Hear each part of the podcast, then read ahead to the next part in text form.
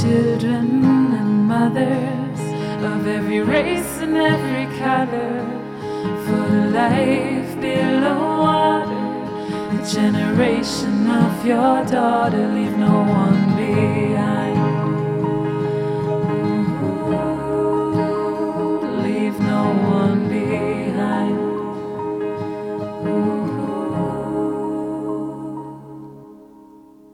Herzlich willkommen zu einer neuen Episode von How to SDG, deinem Podcast zu den 17 Sustainable Development Goals, den nachhaltigen Entwicklungszielen der Vereinten Nationen. Ich bin Sarah und freue mich, dass ihr wieder dabei seid, wenn wir uns die SDGs ein bisschen spezifischer anschauen. In den letzten beiden Folgen haben wir mit Martin Stuchtey über eine große Transformation gesprochen und mit Helga Krom-Kolb darüber, wo in der Politik und der Zivilgesellschaft Verantwortung liegt, diese Transformation hin zu einer nachhaltigen Welt und zur Bekämpfung der Klimakrise umzusetzen. Heute darf ich mit meinem Gast die Universitäten etwas genauer unter die Lupe nehmen. Hier wird fleißig geforscht, gelehrt, aber wird da eigentlich auch aktiv etwas getan, damit unsere Universitäten Nachhaltigkeit umsetzen und die Themen auch nach außen, raus aus der Wissenschaft in die Gesellschaft bringen? Zu Gast ist heute Elmar Pichel. Er ist Sektionschef im Bundesministerium der Bildung, Wissenschaft und Forschung in Österreich. Er leitet die Sektion der Universitäten und Fachhochschulen und ist somit seit rund acht Jahren zuständig für die österreichischen Universitäten und deren Entwicklung.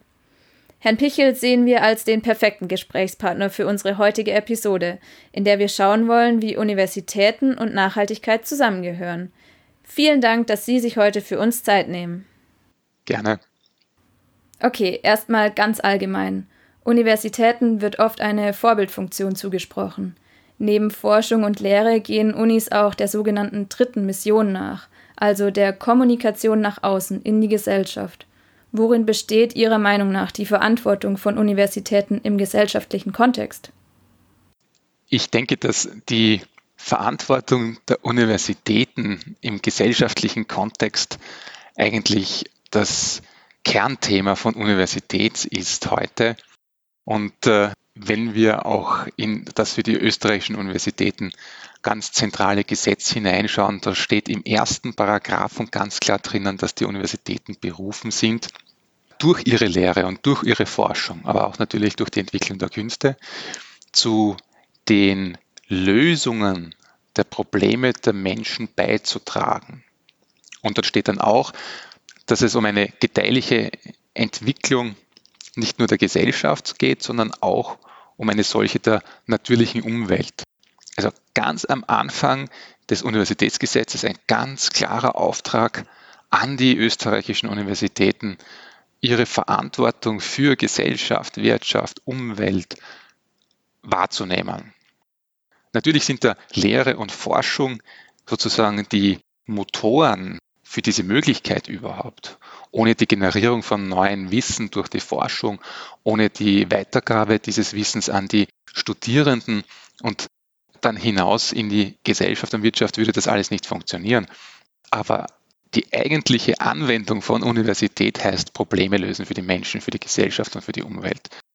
Und deshalb denke ich mir, sind auch Themen wie die SDGs ähm, im globalen Kontext oder auch die von der Europäischen Union in ihrem Forschungsprogramm Horizon Europe definierten Missionen ganz zentral für das Handeln und Wirken von Universitäten.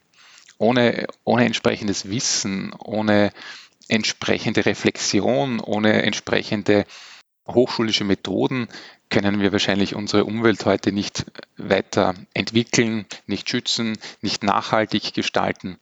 Ähm, all das hat irgendwie ganz, ganz viel mit Universität zu tun. Das ist sehr schön, dass das schon mal gesetzlich geregelt ist, dass hier die Universitäten eine große Rolle spielen und eine Vorbildfunktion haben, eben auch in diesen Themen der Nachhaltigkeit. Ähm, wo stehen wir denn da momentan bei den Universitäten, wenn es um das Thema Nachhaltigkeit geht? Nachhaltigkeit stellt natürlich ein ganz buntes Themenportfolio dar. Nachhaltigkeit ist in allen, allen Fragen unseres Lebens relevant und auch in allen letztendlich Disziplinen, die wissenschaftlich an Universitäten bearbeitet werden. Deshalb finden Sie äh, in der Nachhaltigkeit engagierte Universitäten, genauso unter Kunstuniversitäten, unter Medizinuniversitäten, unter äh, den technischen Universitäten, natürlich auch unter den allgemeinen Universitäten. Ähm, wir haben seit ja, bald zehn Jahren in Österreich sowas wie eine Allianz der nachhaltigen Universitäten. Da sieht man auch schon, dass hier eine ganz, ganz lange Zeit schon ähm, strukturell und institutionell am Thema Nachhaltigkeit gearbeitet wird.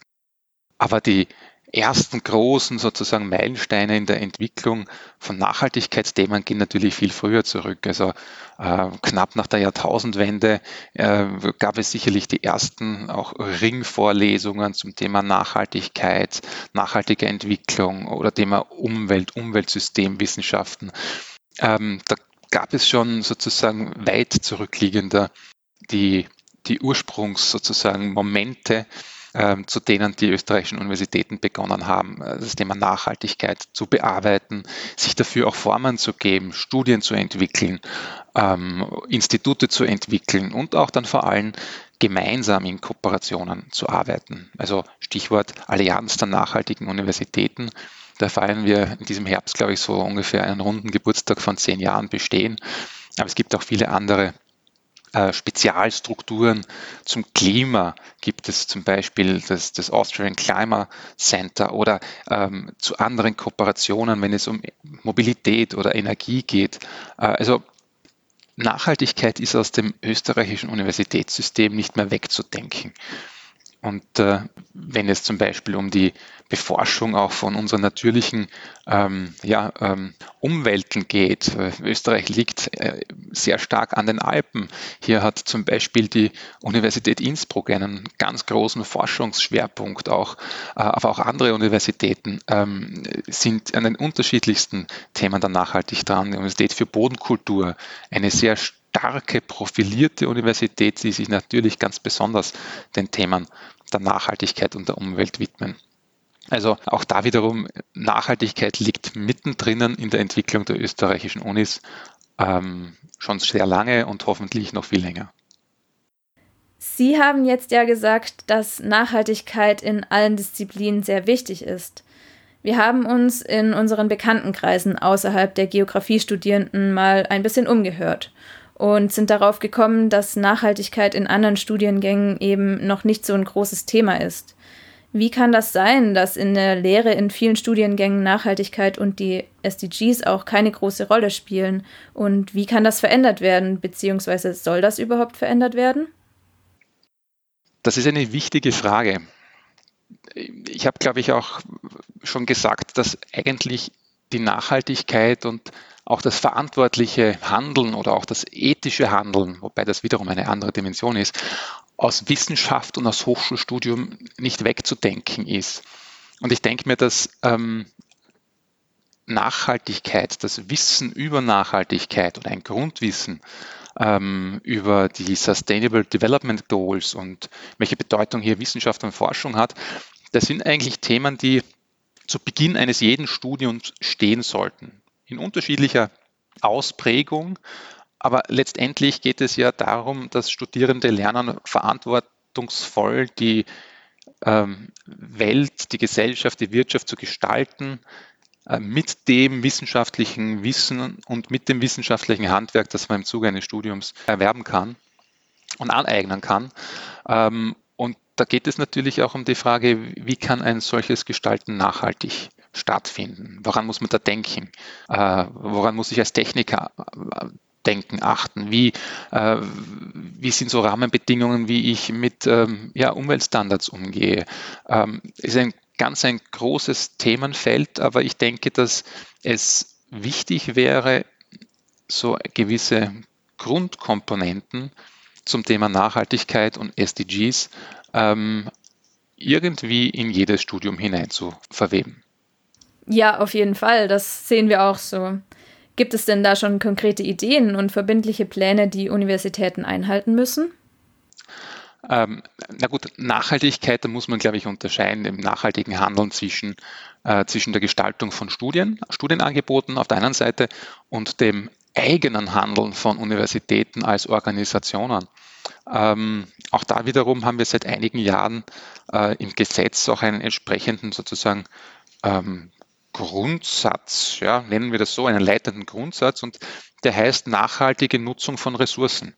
Und das bezieht sich natürlich jetzt nicht auf die Frage, wie kann ich ein, ein Studium der SDGs gestalten oder wie kann ich ein Biologiestudium oder ein, ein, ein, ein, Technikstudium stärker äh, mit Nachhaltigkeitsaspekten ähm, verbinden. Da geht es auch um die Frage, wie verhalte ich mich als Universität? Die Universität ist ja auch eine Organisation. Ähm, Menschen, die an einer Universität äh, arbeiten, reisen viel.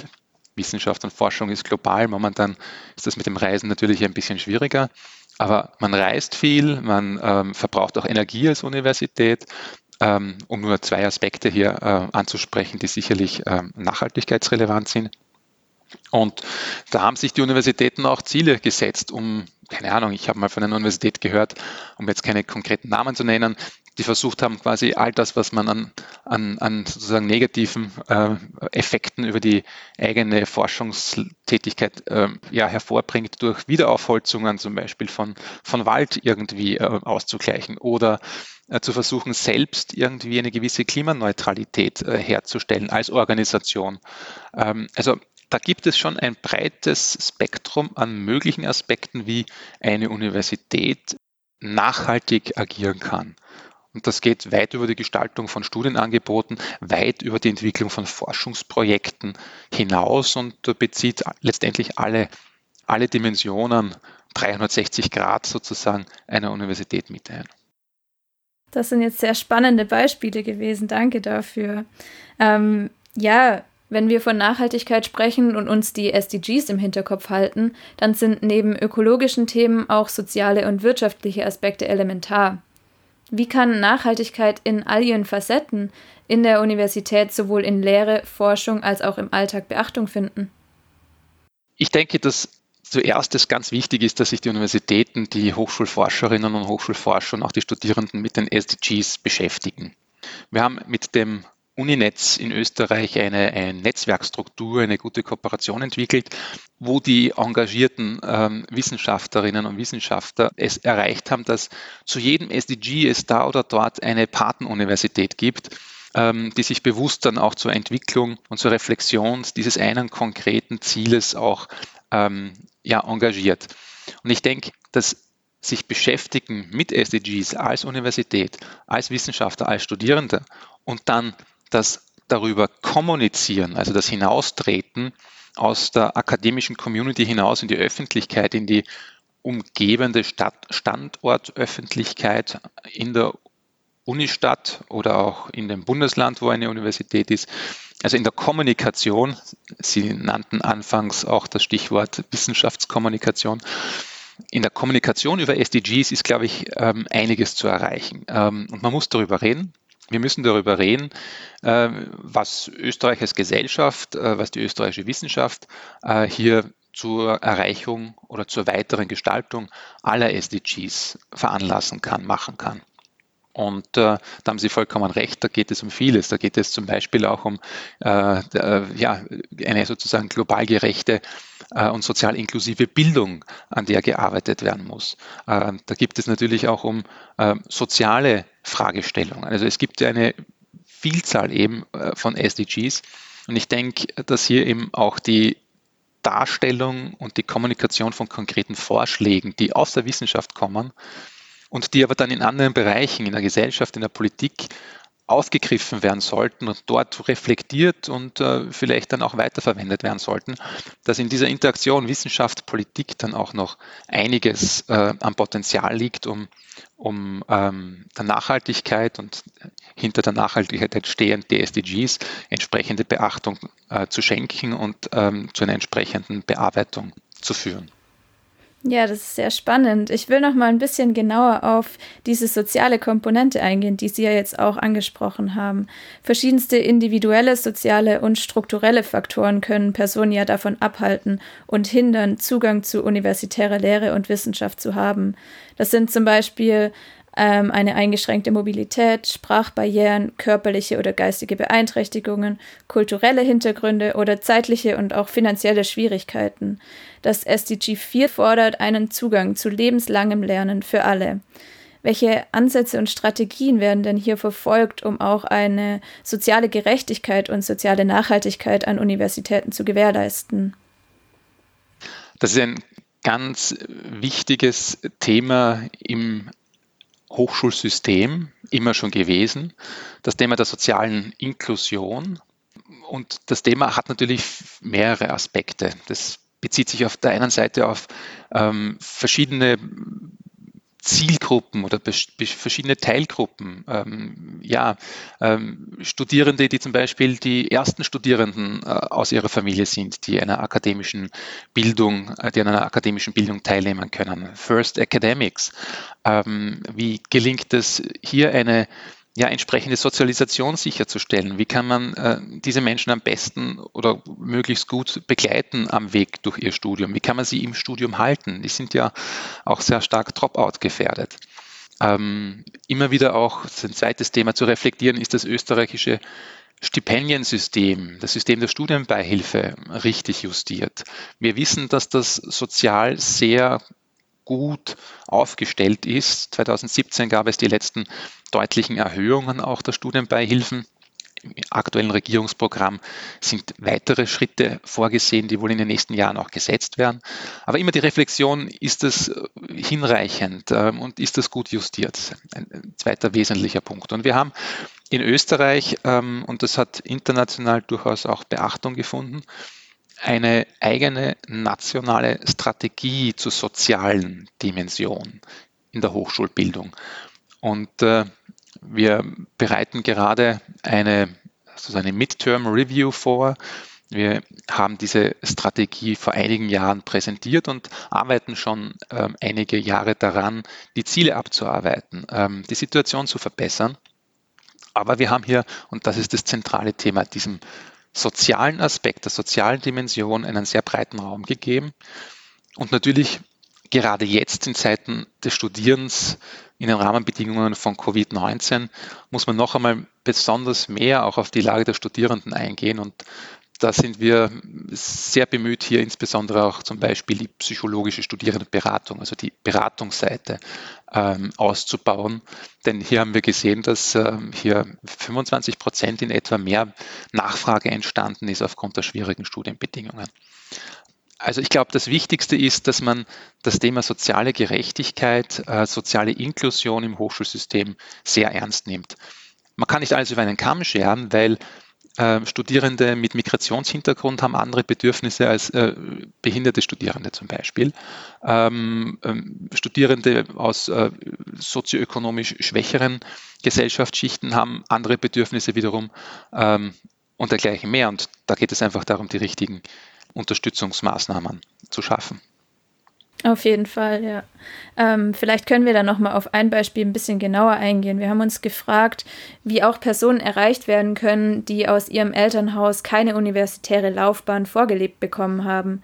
Wie kann ihnen der Zugang zu universitärer Lehre erleichtert und eröffnet werden? Ich denke, da gibt es zwei Dinge, die, glaube ich, relevant sind. Das, das eine äh, beginnt wohl vor dem Zugang zu einem Studium. Hier geht es darum, dass es ja, Unterstützung, Ermunterung und ähm, wohl vor allem auch Ermutigung, also Ermunterung und Ermutigung aus dem Kontext der Schulen, aus dem Bereich der Lehrerinnen und Lehrer gibt, ähm, weil eben gerade das Elternhaus in solchen Fällen eben nicht diese Informationen, nicht diese Rahmenbedingungen hat und auch gar nicht diese Unterstützungsleistung bieten kann. Das sind andere Akteure gefordert. Wir haben ein sehr breites äh, Netz von Studienwahl- und Studieninformationsstellen ähm, und, und, und Instrumenten, Messen, ähm, auch, äh, auch Einrichtungen außerhalb der Hochschulen sind hier sehr engagiert in der Berufs- und Studienwahlinformation. Das ist das eine vor der Studienwahl. Und dann ist es, glaube ich, ganz wichtig, dass an den Hochschulen auch gut funktionierende ja, Mentorinnen und Mentorensysteme etabliert werden, dass Studierende, die eben die ersten akademischen sozusagen äh, Studierenden sind, in ihrer Familie auch begleitet werden durch Menschen, die sie hineinbringen in die Frage, was heißt studieren, was ist studentisches Leben, worauf muss man achten, ähm, wie kommt man sozusagen trittfest und sicher durch die erste Zeit äh, des Studiums. Und das ist wohl die, die wichtigste Zeit eines Studiums, dass man einmal seinen, ja, den universitären, hochschulischen Boden unter den Füßen spürt und gut stehen kann dort. Das ist wichtig und sollte genau so umgesetzt werden. Wenn ich mich jetzt an der Universität Innsbruck umschaue, sehe ich, dass wir noch viel zu tun haben, um eine nachhaltige Universität zu sein und hier eine Vorbildfunktion einnehmen zu können. Ich sehe jedoch auch viele einzelne Projekte und Initiativen, die sich mit Nachhaltigkeit und der Klimakrise beschäftigen. Aber was können wir jetzt noch erreichen? Welche Ziele und Visionen haben Sie für die Universitäten vor Augen und wo träumen Sie hin? Ähm, träumen ist immer erlaubt und Träumen ist wichtig, um neue Ziele und Visionen ähm, zu identifizieren. Ähm, ich glaube, für die österreichischen Universitäten gibt es, glaube ich, ein großes, großes Thema in den nächsten Jahren. Das eine heißt, ähm, sich innerhalb von Österreich noch stärker zusammenzutun und zu kooperieren, damit wir das Beste herausholen an, an Wissenschaft und Forschung, ähm, insbesondere im Kontext von SDGs und von Nachhaltigkeit. Und das Zweite ist vor allem nach Europa zu schauen. Es gibt in Europa das weltweit größte Forschungsförderungsprogramm, das heißt Horizon Europe. Und innerhalb dieses Horizon Europes Forschungsprogramms gibt es sogenannte Missionen, zu denen die Universitäten aufgerufen sind, zum Beispiel den Krebs bekämpfen, um ein medizinisches Thema zu nennen ähm, aber auch um in den Materialien, in der Materialforschung weiterzukommen. Also da gibt es ganz, ganz bewusst definierte Missionen, die es gilt zu bearbeiten, damit eben Probleme der Menschheit gelöst werden können. Und da können österreichische Universitäten sehr viel beisteuern und sie haben ein riesiges Potenzial, um auch von Europa hier entsprechende Förderungen zu bekommen. Und ich denke, wenn Sie mich fragen, was sind die Ziele für die österreichischen Universitäten, dann sage ich genau das. Innerhalb von Österreich noch ein bisschen stärker zusammenzuarbeiten, gerade wenn es um Nachhaltigkeit geht. Und das andere ist, die europäischen Möglichkeiten und Chancen zu nutzen, um insbesondere Europa und durch Europa dann auch dem Globus zu helfen. So ungefähr würde ich die Vision sehr sozusagen breit angelegt, aber dennoch so würde ich die Vision formulieren. Das ist sehr schön. Dann haben wir ja was, wo wir hinträumen können oder wo wir hinstreben können und was wir auch umsetzen wollen. Jetzt habe ich noch eine letzte Frage an Sie, die wir in allen unseren Interviews am Schluss nochmal stellen. Welchen Tipp zur Umsetzung von Nachhaltigkeit auf individueller Ebene haben Sie für uns und unsere Hörerinnen und Hörer? Das ist natürlich eine, eine schwierige Frage. Ähm, das geht hinein in die individuellen Lebensgewohnheiten, ähm, die man aber natürlich auch nachhaltig gestalten kann. Also mir fällt da zum Beispiel das Thema Mobilität ein. Mobilität sehe ich zum Beispiel als etwas, das man sehr vielfältig, auch divers handhaben kann. Ich persönlich lebe in Wien. Das heißt, ich kann ein hervorragendes öffentliches Verkehrsnetz nutzen und tue das auch. Ich fahre viel mit dem Rad, eine Gewohnheit, die ich mir als Studentenzeiten bewahrt habe. Ich habe in Graz studiert, einer der wohl schönsten Studentenstädte, um ein bisschen Werbung zu machen im deutschsprachigen Raum. Ähm, bin viel mit dem Fahrrad gefahren und fahre jetzt mit dem Fahrrad. Und das Wichtigste ist, glaube ich, zu sagen, ein Auto ist nicht mehr als ein Gebrauchsgegenstand. Und entsprechend nach diesem Aspekt nutze ich das Auto auch möglichst gering. Das sind zum Beispiel so Mobilitätsaspekte. Oder bei der Wasserverwendung. Ähm, Wasser kann auch in den einfachsten Haushalten durchaus quasi wiederverwendet werden. Gerade jetzt, wenn wieder die, die schöne Zeit kommt und äh, Blumen und Kräuter und vielleicht auch Obst irgendwo angepflanzt ist, und wenn sei der Balkon noch so klein, Wasser kann gesammelt werden und dort verwendet werden. Oder auch der Konsumbereich. Äh, momentan sowieso eingeschränkt durch die verschiedensten Lockdown-Varianten, aber den Konsum von persönlichen Gebrauchsgegenständen, sei es Kleidung oder anderes, kann jeder sehr gut steuern, einmal mehr, einmal weniger. Nachhaltig ist wahrscheinlich einmal weniger das Bessere. Und es gilt auch für die Nutzung von Möbeln. Ähm, ein kleines Hobby. Möbel kann man in verschiedenster Weise wiederverwenden, restaurieren, anderen Nutzungen zuführen. Auch das ist vielleicht ein Punkt, wo man ähm, nicht den Konsum anfeuern muss, sondern nachhaltig mit Materialien und Gebrauchsgegenständen umgehen kann. Das ist toll. Soll ich weitermachen? Wenn Sie wollen, gerne. Nein, ich denke, es reicht schon mal. Ich auch. Jetzt haben wir schon ein paar Projekte, die wir jetzt in, in der schönen Sonne draußen umsetzen können, mit Möbel restaurieren oder so. Genau. Perfekt. Vielen Dank. Das war es jetzt von unserer Seite. Haben Sie noch irgendwas, was Sie unbedingt loswerden wollen? Ich kann mich nur wirklich ganz herzlich bedanken für das Aufgreifen eines so wichtigen Themas wie SDGs äh, in einer ähm, entsprechenden wissenschaftskommunikationsbezogenen Format, wie Sie das machen. Toll, dass Sie ja, versuchen, hier SDGs zu übersetzen und einer breiteren Öffentlichkeit zukommen zu lassen.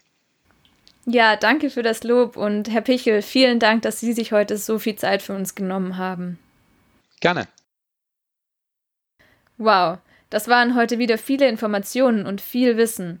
Wir haben gelernt, dass es gesetzlich festgelegt ist, dass Universitäten zur Lösung gesellschaftlicher Probleme beitragen müssen, also auch die Klimakrise ins Auge fassen und Nachhaltigkeit großschreiben müssen. Universitäten müssen den Grundsatz der nachhaltigen Nutzung von Ressourcen umsetzen in all ihren Handlungen. Nachhaltigkeit muss auch an Unis vielschichtig in all ihren Facetten, also ökonomisch, sozial und ökologisch, etabliert werden. Dabei sieht Herr Pichel ein großes Potenzial in Kooperationen zwischen Unis innerhalb von Österreich, aber auch weltweit. Spannende Projekte sind dabei beispielsweise Uninetz in Österreich und Horizon Europe auf europäischer Ebene. Auch wir Studierende schließen uns bezüglich Nachhaltigkeitsthemen zusammen, in kleinen Initiativen an unseren Unis oder österreichweit, zum Beispiel bei Forum N oder bei Netzwerk N in Deutschland. Schaut sie euch gerne mal an. Das war unser aktueller Beitrag zur Wissenskommunikation aus der Wissenschaft in die Gesellschaft. Danke, dass ihr wieder dabei wart. Gebt uns gerne Feedback, empfehlt uns weiter und folgt uns auf Instagram, um auf dem neuesten Stand zu bleiben. Bis zum nächsten Mal. Ciao!